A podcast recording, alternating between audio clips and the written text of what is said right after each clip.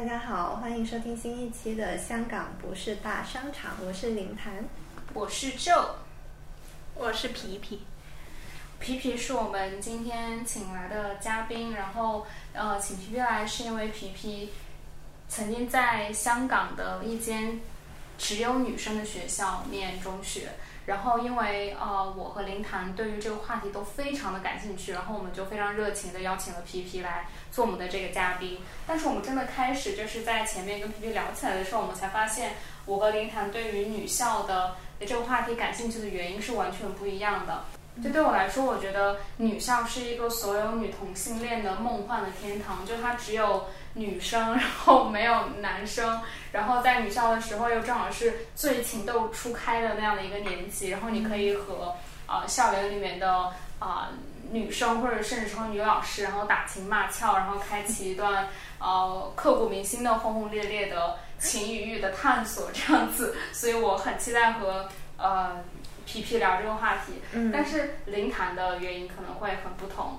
对，因为我之前是听到这样一种说法，说在单一学呃单一性别的学校呢，就会少一些性别刻板印象的，就是怎么说呢，再生产吧。就因为大家不会觉得说啊，那男生的数学就是比较好，或者是男生更适合当领导。那这样子的话，从这样子学校呃成长起来的青少年呢，他可能那个呃性别规范也会弱一些。我觉得如果这样的话，还是蛮好的一个事情。哎，那其实我们或许可以先从呃皮皮当时为什么去念女校开始，然后慢慢的为我们的听众揭开这个女校的神秘面纱，然后让大家知道说啊，女校是不是我们想象的这样子呢？嗯，那所以皮皮当时为什么想要去念女校？好，我可以先说一下就香港的女校的一些背景，就是呃。香港很多女校，它都是由天主教会去呃呃成立的。这个历史原因就是当初呃，可能十九二十世纪的时候，就有很多就西方的传教士啊，他会来到香港，就想要传教。那传教最容易的方法就是去成立学校。然后天主教会他们比较喜欢单成立单性别的学校，就男校还有女校。嗯，所以就香港很就现在的呃男校或者女校，他们很多都是就这种的历史遗物。然后呃，因为他们当时这些学校当当当时成立的时候，他们背后是有这个教会的支持，就可能有财力的支持啊，所以他们就就呃成立的比较久。然后也会就因为他们有钱嘛，也会有一些出名的校友。然后到了现就保留到现在，可能也有。呃，可能一百年的历史吧，很多学校，然后他们就会变成香港现在的一些传统的名校，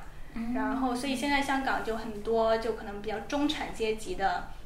家长就会把希望把小孩送到这样的学校，因为他们就可能就名气比较好啊，就学习成绩也比较好，然后也有很多知名的校友，就是一种比较呃 privileged 的一个学校那样子。嗯，然后我的学校当时呢。它是呃一个加拿大的呃天主教会所成立的。我们当时其实没有特别想要选女校啊或者怎么样，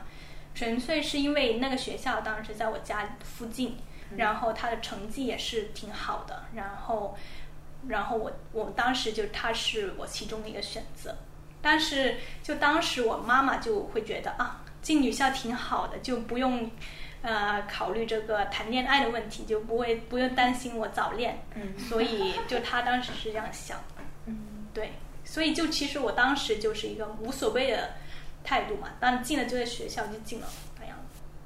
那所以在女校念书的体验是怎样的呢？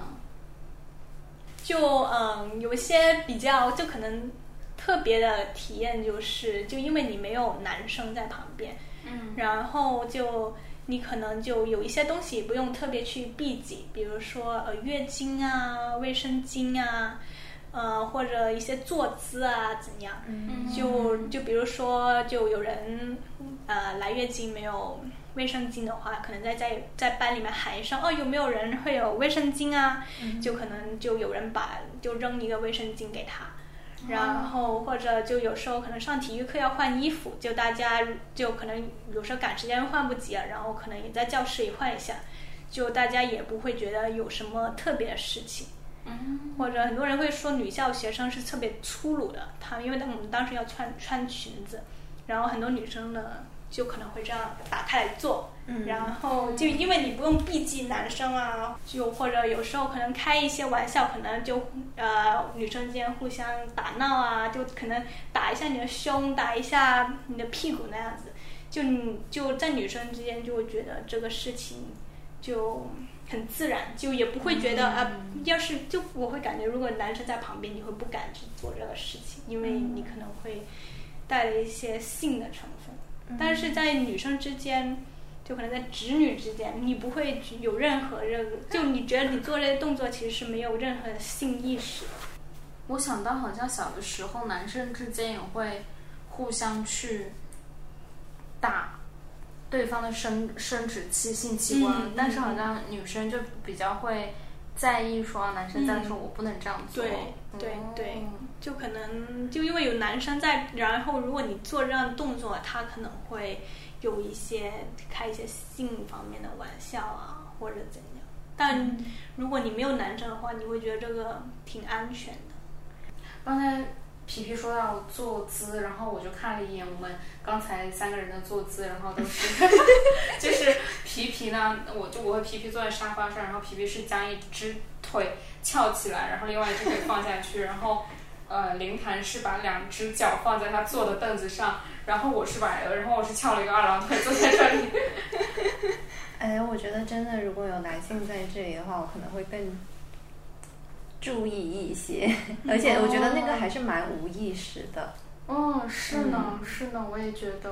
嗯，而且我因为香港的学校，它一般女生都是穿穿裙子，然后你会比较在意走光的问题嘛？嗯如果是有男生在这里，但是对于我们来说，我们真的就走光也没有所谓，就我们可能真的就会这样把脚打开来做，或者就对我现在回想起来，那时候很多女生她其实是非常粗鲁的，因为你会觉得没所谓让女生看到，但是感觉如果有男生在，你肯定感觉是会不一样的。嗯，有趣。就我觉得好像并不是说，呃，所有的女生，就你们学校所有女生，可能都是对女性没有情欲的存在，可能有的有，但是在女性女女性之间，女性的身体没有被性化，所以你不会觉得我这样做有什么不妥。嗯，对，嗯，然后有一个男生，就我们现在不管他的性性倾向是如何，然后我们好像就会默认的把自己性化，或者说我们默认就是说在这个男生面前要更注意自己的形象。嗯，对，那你们学校有男老师吗？对我们学校有男老师，主要是理科的老师可能男性会比较多，当然也不一定，但是对。但我们当时女校在学校里面，大家可能会有些会比较喜欢帅气的男老师，就可能 对，其实就女校并没有像你刚才说那样是个辣辣的这个乐园，因为其实应该就大部分女生还是个也是直女，然后大家就也不会对同性产生就友谊之外的这个这个情感，就因为大家其实当而且当时大家都。没有接受过很多性别的教育啊，就大家也会直接 assume 这里是个、就就采用这个主流的这个异性恋的价值观，这样子。我觉得我们可以先讲讲回去，就是呃，刚才呃林谈也有讲到说，那比如说当班长这样的事情，在男女校里面一般是男生来做嘛，嗯那在女校大家都是女生，嗯，会对，就因为我们没有男生嘛，所以肯定所有的领袖的角色都是由女生来担当。就感觉在女校里面，就大家不会有很多性别的意识，因为你根本只有一个性别，就你不会觉得哦，这个班长啊、学生会会长啊，都是要要谁来当，因为大家肯定只有女生在这里，或者学科啊，也不会觉得啊。谁呃，就女生没有那么适合做呃读理科那样子，嗯。因为当时就我们学校里面理科最厉害的肯定都是女生，嗯。然后就不就会就当时我们只会觉得啊，呃某某某某他们的数学很厉害，但是就没有这个性别的呃意识。嗯就那你会不会觉得你从一个有都是女生的环境，然后去到了一个有男人的一个环境里面，会有不适应的地方？嗯嗯，就呃当时我们就其实，在香港学校里面，它会有很多学生的组织，然后比如说学生会啊、什么学会啊等等，然后他们可能会需要办一些活动，嗯。然后因为就你可能要需要一些搬搬抬抬啊、出重活，因为我们没有男生，就我们就只能女生去做，所以也不会觉得哦这些搬搬抬抬、粗重活就应该是男生去做，在我们全部都会自己去做。嗯。但是就现在在我上班，然后我男女比例差不多，但是就我会发现，就比如说我我很就是印象很深的一件事情，就是换水的事情，嗯就是大家都一定会觉得男生应该是换水那个，即使他只是一个非常瘦弱的实习生。甚至不是他，甚至比就可能十十多岁、二十岁不到，非常瘦弱。但是因为他是个男的，大家就会让他，哎呀，那个水你可不可以去帮我换个水？嗯然后大家就就不会觉得女性是担当换水这个工作，就觉得男生一定要去做这个工作。然后这个事情其实让我觉得有点不爽。就一来，我觉得那个实习生也挺惨的，他那么、他那么的瘦，他比我还瘦。嗯但是 就是因为他是个男人，他就大家就会觉得他可以去搬水，而我不能。所以其实因为最近我在健身嘛，嗯所以我也会这个想象一下啊，等我再强壮一点，我就要在这个同事面前去换水，这样让大家知道，就不是只有男的才能去换水那样子。但是我感就如果这个事情就如果在一个女校里面需要换水的话，嗯就我肯定大家自己都会去换，而且大家也未必会去指定一个比较强壮的女生去换，因为大家可能觉得那我也可以。哦，我觉得你刚才谈到一个特别有意思的地方，就是你说在女校里面，大家都会 assume 所有人都是直女，然后我觉得这个好像挺有趣的，就是。嗯，可能假我想象中的在女校里面，然后大家站是一个可能在探索自己到底是谁，然后自己在性别或者性倾向这个位置在哪里的时候，但是嗯，好像就是因为这个社会的一个异性恋的一个霸权，就大家都会默认说自己是一个直女，嗯，然后即使你身边有非常多美丽的、可爱的、鲜活的女女性的肉体，但是你也会，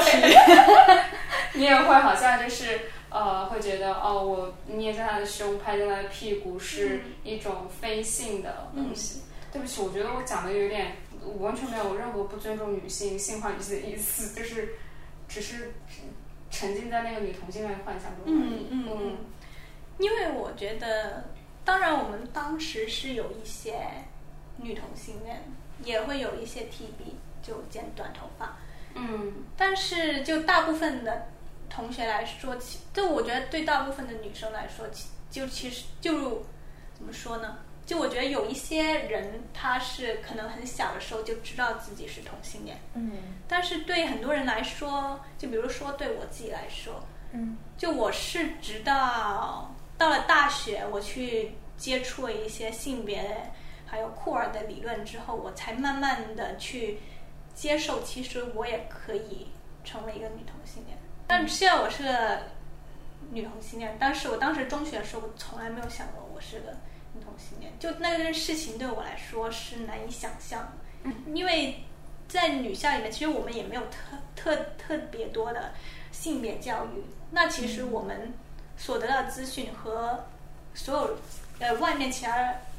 人是一样的，就我们还是每天看着异性恋的电视剧、电影还有小说长大的，就我们也不会因为进了女校就突然觉得哇，其实我可以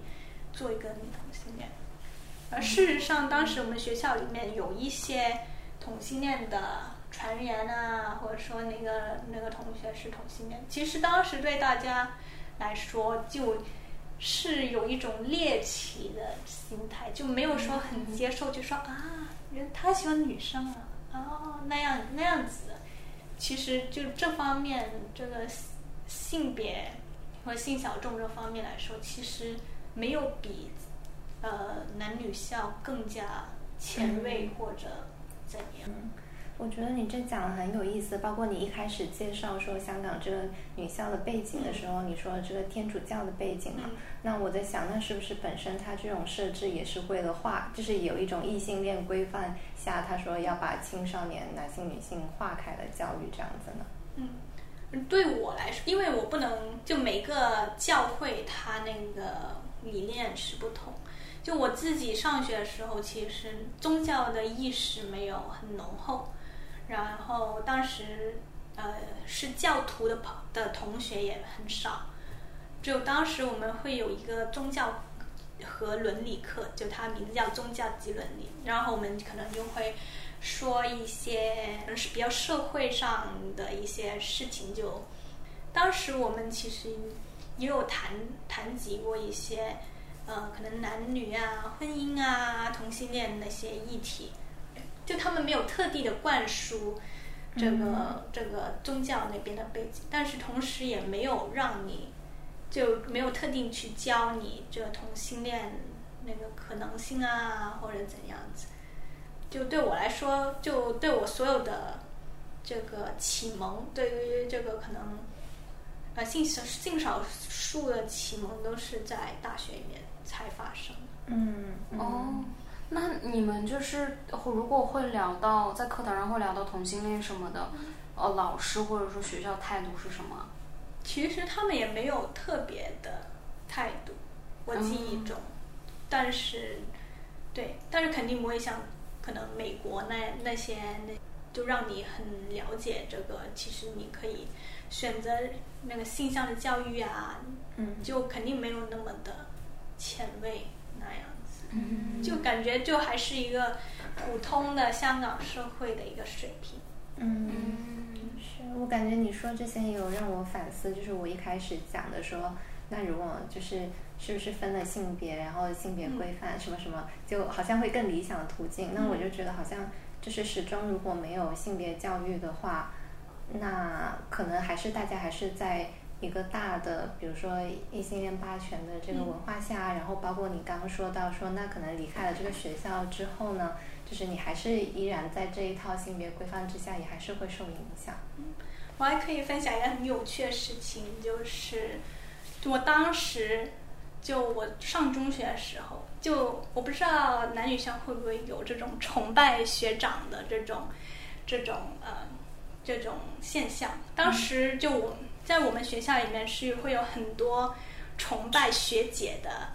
这个状状况，比如说有一些特别好看啊，或者性格很突出啊这样的学姐，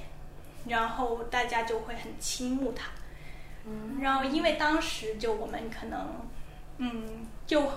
就因为香港这个学校，它有很多领袖的角色，比如说学生会啊，或者像《Harry Potter》里面那些那些 House 那种，然后你一进去，你就会认识一些呃学姐，然后他们都是就可能高年级啊，就然后又担任一些很牛的角色，然后很多人都会很崇拜那些就当一些领袖生的的那些学姐。然后大家当时就很多人就可能会喜欢他们，然后可能下课，然后见到他们就会想跟他们打招呼呀，或者下课的时候去他们教室里面看一下他们呀，给他们送点小礼物啊，就有很多这样的事情。然后当后来我升我到了高年级的时候。我班里的同学也会有这种小迷妹，嗯，就可能下课的时候有一些小朋友，就小妹妹就在我们我们班外面说：“哎呀，那个那个谁谁那个姐姐在不在呀？”那样子。但然后我当时也会有，然后当时我可能有一些喜欢的学姐，就我可能远处看到他们走过，我就会这个心就扑通 扑通的跳。但是这所有的一切，就我。在我上中学的时候，我从来没有想过，就这种其实可能是一种超就一种，已经是有一种好感在里面。就如果你在男女校里面，你喜欢上一个男学长，那他你肯定会有一种这种性的这种吸引。但是当时因为大家都是女生，就完全不会将这种东西联想到性性的吸引力里面。嗯。然后我之所以会想到这些，是后来我成为了一个拉拉，我重新回想起我中学时候的事情，我才发现其实我当时对于我的学姐那种状态，嗯。其实已经是有一种性的吸引力在里面，要不然我不会看到我在那 心心在这小鹿乱撞，这肯定不是一个就普通的只是仰慕你那样，就肯定会有一些更多的性的张力在里面，但大家当时不会想。我很喜欢你分享的这个故事，我觉得它从侧面印证了，就是可能呃异性恋是每个人的一种出场设置吧，但是其实就是你的情欲可能是非常多元的，然后如果你摆脱了一些啊、这个社会的一系列的霸权的话，你可以看走出一条可能和和异性恋路径很不一样的路径。但是这的确是需要一些知识才能让你摆脱。我想到我之前有一个朋友，他是在新西兰上的天主教的学校，然后有一次我们聊到性教育，然后他就说，呃，当时他们的学校会跟他们说，你的身体是不能被别不能被别人观看的，然后你身体上有一个呃某一种按钮，然后当那个男生接近你，然后他按了这个按钮之后，你就会怀孕。然后我觉得其实是很怎么说，就是是非常不正确的，呃，跟性有关的这样一种认知吧。然后我觉得其实因为刚才呃皮皮有谈到美国的情况嘛，就是我觉得其实美国也有很多这种比较保守的教会的学校，然后他们其实也对性是或者性啊、堕胎啊、同志啊这些教育是非常保守的。那女校除了对于在同志的啊、这个态度、知识方面跟我想的不一样之外，还有没有什么其他你觉得可能相对来说没有我们想象的那么前卫的地方？首先，女校这就不是一个前卫的事情，因为它是有这个保守，因为它我觉得它的设定的本身其实就是一个保守的原因。是是想要让对大家保持一种纯洁。对对对，嗯因为我自己观察是香港非常少基督教的女的的单性别学校，嗯，只有天主教是特别喜欢这种这种这种单性别学校，而天主教是相对于基督教来说是更为传统的。嗯，所以我会觉得它是一个比较传，它其实是一个传统的象征，嗯而不是一个前进的象征。哦，还有一个就呃和男女定型的有关的事情，就是就香港其实是的学校，它其实会有一种技术课，然后就当时我们上的就是家政课，然后我们在里面会学呃呃呃缝纫。还有这个煮饭。但是后来，因为我弟弟他读的是一个男校，天主教男校，嗯然后他当时学的是木工课，嗯，所以这其实就就可以，嗯，你可以看出来这个里面的一些差别。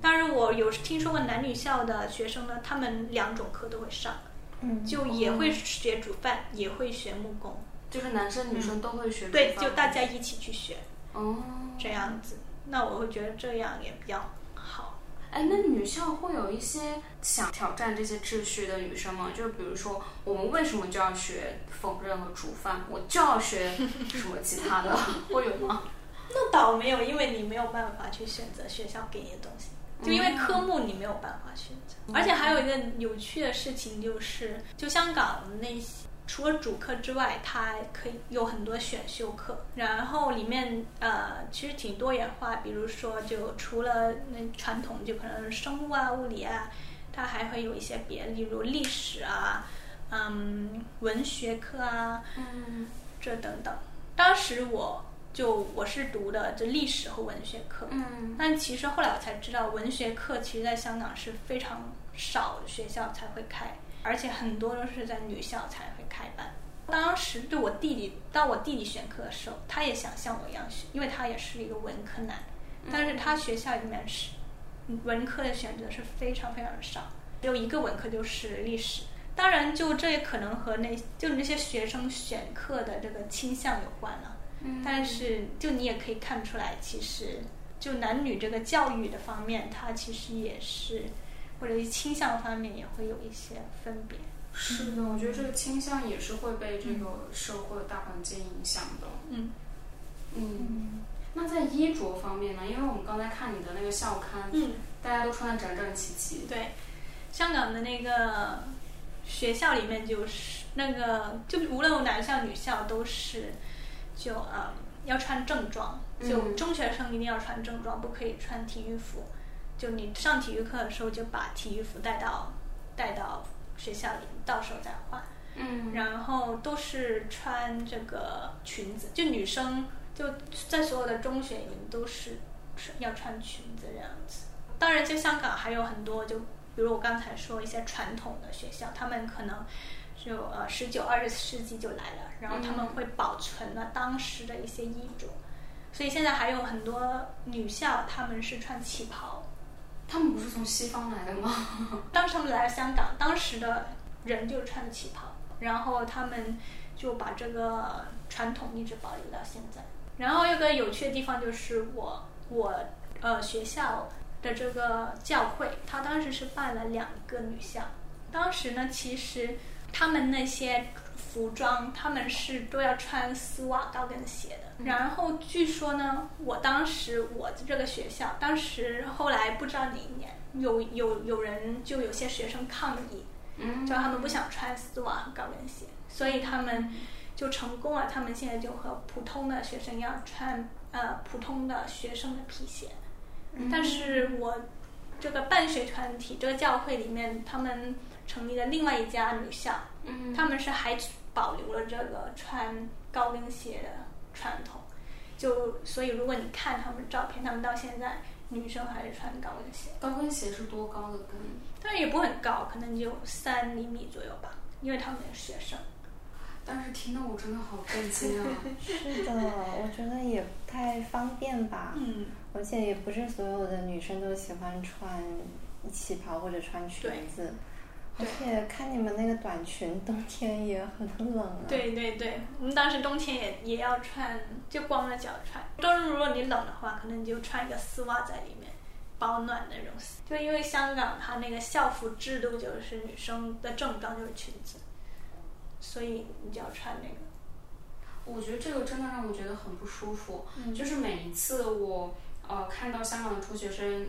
穿着校服，尤其是女生穿着裙子的时候，我都会有一种很强烈的抗拒的感觉，因为呃我小的时候也曾经被要求这样穿过裙子，但我真的很不喜欢裙子，我就觉得它不仅代表一种性别身份，而且它真的很不方便。就是我想跑呀、跳呀，大家会觉得啊，你穿裙子你要文静一点，你这样露出来就不好啊什么之类的。我非常厌恶这样的一种嗯，但是香港好像比较少听说有人挑战这样的一个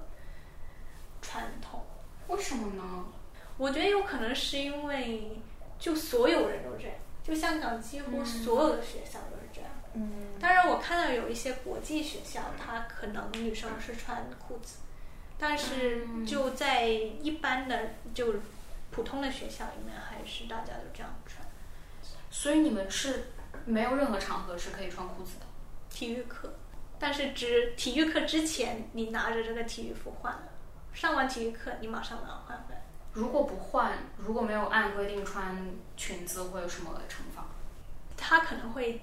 当时在我们学校，如果你仪容不合规格，就他可能会给你记一些处分这样子。那跟温度有关系吗？当时我们那个政策就是十度以下，当天早上起来你看新闻，新闻说十度以下你就可以穿一个西裤，但是这个情况很少。你看现在香港更加不可能有十度以下。你说就是太冷了，可以穿一个丝袜，也是那种呃透明的吗？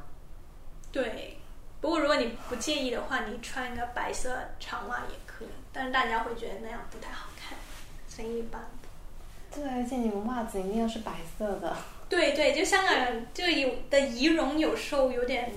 变态，就他一定会，就比如说你扎头发的皮筋，你一定要是规定的颜色，然后袜子也是，然后头发你也会就有一些就可能不能长太长啊，过眉啊，长到一定程度一定要扎起来。那可以太短吗？比如说寸头，当时我们的规定是不能铲青，就不能露出头皮。对，铲青就是那种，其实还挺，其实相对来说，我感觉就大陆的就学校可能就没有这么这么看重那个仪容。我觉得最起码大陆的校服都是运动服对，就不会有旗袍这样的东西。还有丝袜、高跟鞋。是的，而且嗯而且我们一定要穿皮鞋，就不能穿运动鞋。我我觉得好像呃，以往在跟一些人谈论起这样的差别的时候，大家好像会觉得这是一种呃阶级上的差异，或者说、呃、主要是社会阶层的差异，就是可能香港，然后他培养的学生是希望他们他们能够成为所谓的社会精英的，然后大陆培养的学生主要是呃工人阶级的队伍的一份子这样子。然后，但是我觉得这两年好像就是从另外一个性别的角度去理解的话，好像会很不同。对我的理解是因为香港当时是英国的殖民地，所以他是拿了英国那一套，然后英国就是这样，要穿正装皮鞋，就他是跟随了当时英国那一种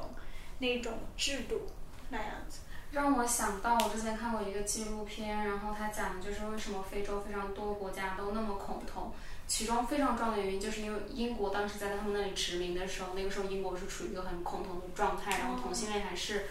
是入罪的。嗯然后等英国它结束了殖民，然后英国自己通过了同性婚姻的合法化等等，但是非洲的殖民地还是停留在过去的那个状态。嗯然后我觉得特别有趣的是那个 B 那个那个那个纪录片就是 BBC 拍的，是一个英国的呃同志的记者，然后去采访非洲。我觉得这个有一个很就是有一个很很讽刺的一个一个一个东西在里面。嗯，嗯，就有可能非洲他们本来也没有那么恐同。哦，对对对，原来在他们的文化中，他们是没有那么恐同的。嗯嗯嗯。哎，那你刚才也提到，就是女校有很多老师，很多男老师是很受到学生的追捧的。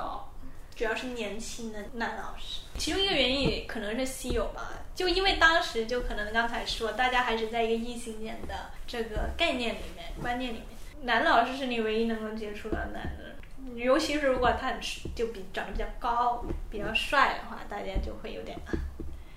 那女有小鹿？乱撞。女老师当时其实也很受欢迎的，因为就就主要是可能年轻漂亮的女老师吧，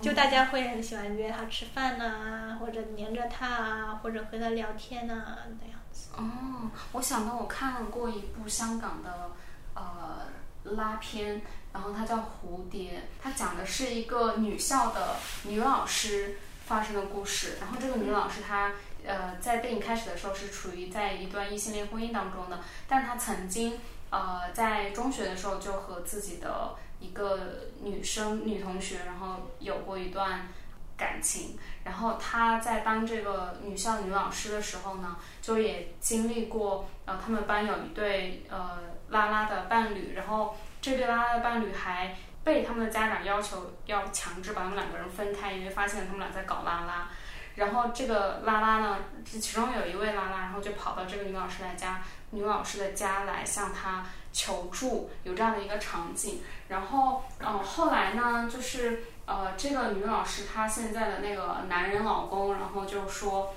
我觉得你这样做不太妥，你为什么要帮助这两个好像看起来比较叛逆的学生？然后这个女老师就说，因为你根本不知道被人拆散是什么感觉。然后说的女校女老师，我就会想到这样一个角色，因为她也是我年少的时候很很很怎么说，很很很吸引我的一个那样成熟女性的一个角色，然后会发生在我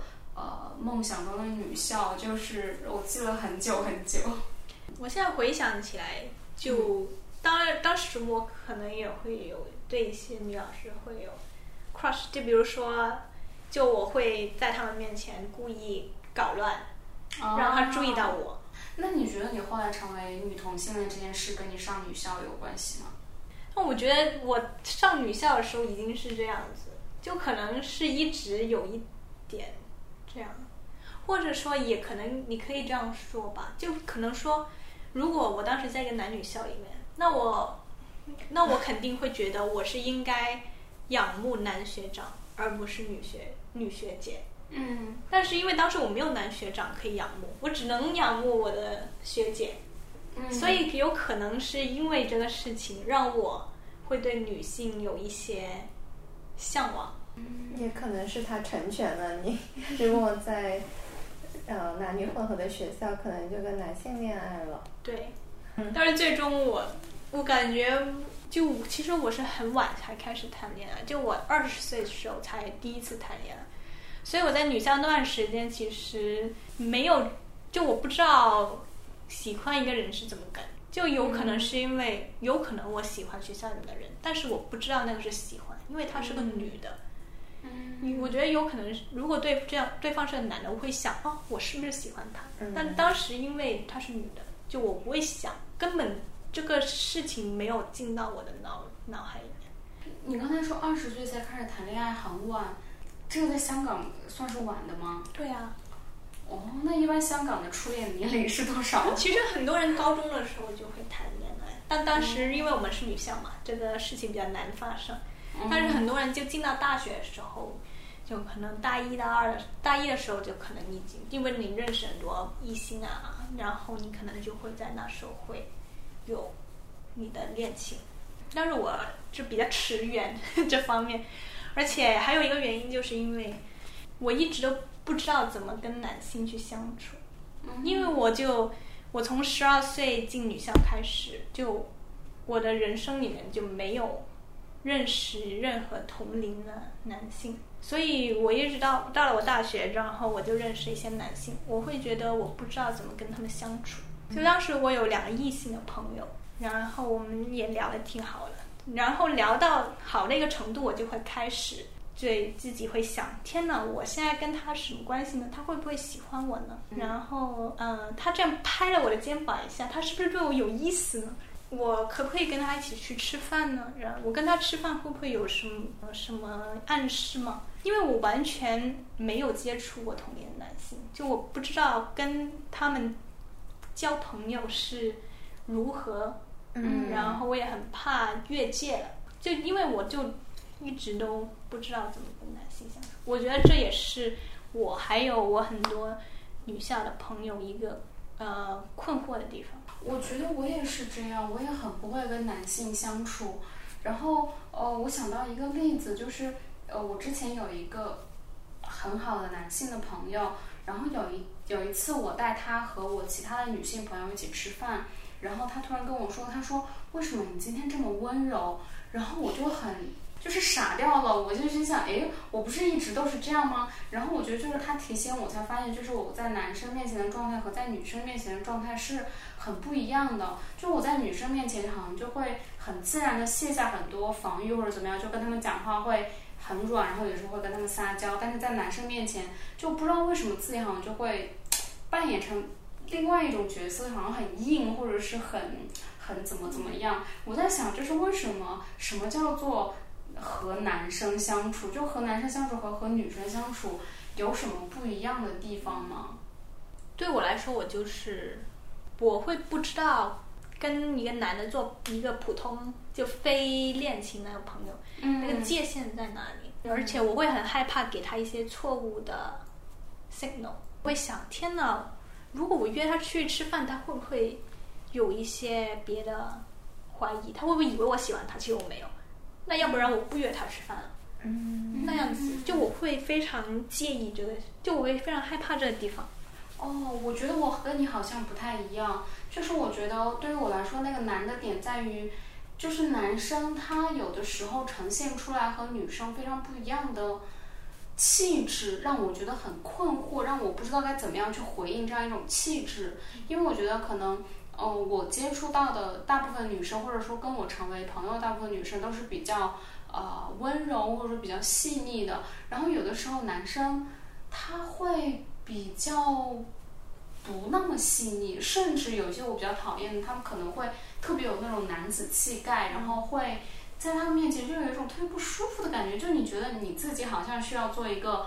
非常被性化的角色，然后你需要有很好的身材，等等等等等等，然后这个时候你就不知道怎么跟他们相处，好像对我来说，那你会怎么回应啊？回应他们吗？嗯，逃跑，所以我真的很少就是有异性的朋友，嗯就即使是有的话，我觉得也是其中相对来说，呃，比较细腻，然后比较开放的男生。我也是，就我为数不多的异性朋友，他们其实都是嗯没有那么阳刚，就我没有办法跟那种肌肉男儿那种那种人相处。我感我我想到我最近看到一个文章是在说，呃，我不是忘记那个词怎么说，好像是说男性之间交友的一个危机，就是说其实男性之间他们也会为这个问题困扰，他们不知道怎么跟彼此去呃沟通，或者是成为更亲密的朋友，因为大家可能就是在对方也面前也会有展现那种男子气质啊，然后可能是比较粗鲁或者是比较随意，然后大家可能社会上也会对男性有一点。呃，想象是说，呃，男性就是不会有很多呃细腻的感情啊，然后不会在别人面前流泪啊，所以其实这些也会影响男性之间，男性自己去交朋友，可所以可能不是一个异性之间的呃问题，不是说女生不知道怎么跟男生相处，而是对，我觉得男性特别喜欢把自己和兄弟之间的感情夸大，就是他们会觉得啊，你们女生勾心斗角，我们 我们哥们儿之间的感情就多么多么纯粹这样子。男生太高估自己了。我们会不会录完这一期，然后掉很多粉，然后被人拉黑之类的？你们以前没有聊过这种这个没有这么性别的那个聊过，嗯但是没有这么愁男的感觉。有没有愁男啊？离愁男远。我觉得可能我们都是在愁一些，嗯，某一种气质，对，或者就是一种性别规范吧。嗯嗯嗯嗯，嗯，所以如果你是一个男生，你听到这里还觉得自己没有被冒犯的话，就说明你是一个很好的男生。所以我觉得就是这一期聊到现在，我最大的感受就是女校跟我想象的真的很不一样。就是我想象中女校是开放的，然后女同性恋的情欲的，但是没有想到真实的天主教女校可能是。呃，很在某一方面很保守的，然后她也没有办法脱离这样一个父权的异性恋的框架，然后去啊、呃有自己全新的一些尝试和探索。嗯，嗯，那 最后我们能不能进行一个非常疯狂的一个畅想，就是一个没有男人的世界？就假如说我们真的抹去男人的痕迹，那它可以是怎么样的？或者说，呃，一个摆脱了一个父权的异性恋霸权的世界，它是怎么样的？我想问这个问题，你的意思是说没有了性别，还是说没有了男性气质呀？没有了男性气质，我觉得很难讲哎，因为 因为什么是男性气质呢？嗯，但是如果没有了男性气质，那是不是也没有女性气质了呢？我觉得不是吧？我觉得可能会没有女性气质这个 term，嗯但是我觉得，就像是刚才皮皮谈到很多女校里面可能呃美好的那一面，比如说 可能没有男性的凝视，你可以自由自在去舒展和用你舒服的方式去啊、支配自己的身体等等这些，然后可能你的。情欲的探索也是更自由、更开放的。可能你不会说，哎，对方是一个男人还是一个女人，你可能会说，哎，对方的头发是卷的还是直的？对方是讲话的口头禅是这样的还是那样的？然后通过这样，呢去选择一个你觉得最可爱的一个人，去成为你的亲密的伴侣。嗯，我想的是，就是可能我们很难通过就是去除掉差异来实现一些平等跟自由吧，因为就是始终当一种差异被抹除了，就是另外一种差异就可能会成为一些让我们区分彼此以及呃，就是有一些等级或者束缚我们的一些存在吧。因为我我始终会想到，就是因为我之前也畅想过，可能女校的性别规范会比较少，但是后来就是反正听皮皮的分享，就会觉得。嗯，就是始终，如果我们没有对这些事情啊，不论是性别还是性取向方面进行一些反思跟讨论的话，就是单纯抹除这种差异，可能并不会带来特别大的解放。你说的很对啊，我觉得我的畅想就是很像是一个世界名画一样，就是那个名画就是一群裸体的。赤裸着身体的女性，然后手拉着手一起唱歌跳舞。我也见过那个画。对对，我当时在女校的时候，其实是没有你那种和谐的状态。哦。因为就虽然都是女生，但大家都有不同的性格，也有不同的阶级和背景。你可以看到他们的阶级和不同，你就知道谁有钱。谁没有钱？大家也会按照这个分割去交自己的朋友，以及有自己的小圈子，而且也一定会有不同性格的人。当然，你未必会说他这个性格就是很很男孩子啊，或者也也许其实会说，比如说，就有些人就就是比较大大咧咧啊，然后喜欢整喜欢做运动，喜欢剪短头发，然后有些就是比较爱打扮，呃，留长头发，然后就。比较喜欢一些比较女性化的东西，那你肯定就就算在女校里面，你肯定也会有这样的分野，然后你也会有各自的小群体这样子。我觉得大家讲的都很对，就是今天完全是打破我对 女女校梦的一期节目。哦，但我还是很向往女校。为啥？就是就是那种可以在教室里换衣服，然后不用。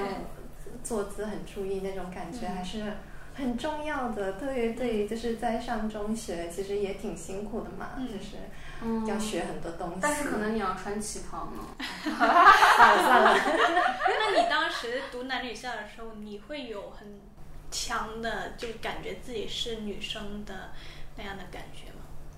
会啊，就是因为就是好像大家都会有喜欢的男生或者喜欢的女生。然后就是好像你就要很注意在他们面前自己的形象啊，然后也会老师也会说，可能你女生你啊，你你你你你你就是你是一个女生啊，你你化学考的这么好，就是已经不容易，但其实只考了七十分，然后说啊，女孩子考这么这样子，那的确不错，对，就是嗯，我觉得我读女校里面就可能就女校里面当然会有一些理科很好的同学。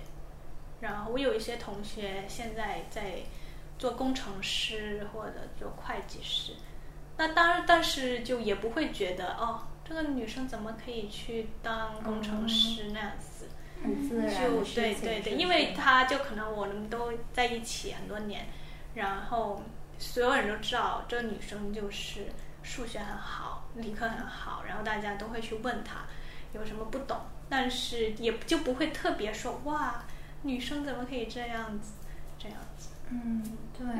所以我感觉回想起来，自己上性别混合学校也蛮好的。有有一个好处就是，可能在那个时候。结交了一些男性的好友，然后我至今仍然跟他们成为朋友的很大的一个原因，就是因为中学时候的那种感情，然后好像看到过他们比较纯真时候的样子，没有被 就是社会污染，要要要求他们要怎么怎么样的那个时候的样子。但是如果我我想象说，如果我一直在上女校，然后上了大学，其实。呃，会很不一样吧？可能就也没有什么男性朋友，然后甚至可能会对男性也会更加的失望，在想是不是他们本来就是这个样子，很 爹什么的。对，我觉得就会缺少了一些认识男性的机会。就比如说，就其实我当时我的第一个呃伴侣是个男性，然后我当时是我人生中第一次和一个男性走得如此的近。然后，其实当时就有很多事情，我是觉得天哦，原来男的会这样。就比如说，我第一次看到他的刮胡刀，我说天哪，这东西我只有只有在电电影里面看到过。然后我也觉得哦，原来你会这样子。然后或者看着我，我也会认识他一些男性朋友。然后我觉得哇，原来男生之间是这样子。就我会有很多新的发现。就比如说，又或者说他呃会跟我说一些他以前做运动啊，就可能很喜欢和朋友踢球什么的，然后这些完全对我来说是非常陌生的。嗯，但是女生不会踢球吗？那女生？哦，我们不怎么踢球。哦，好啊，那就很感谢皮皮来今天跟我们分享，嗯，你在女校的经验，然后打碎我的这个对女校的幻想。好，那我们就这样吧，我们跟大家说拜拜，拜拜，拜拜。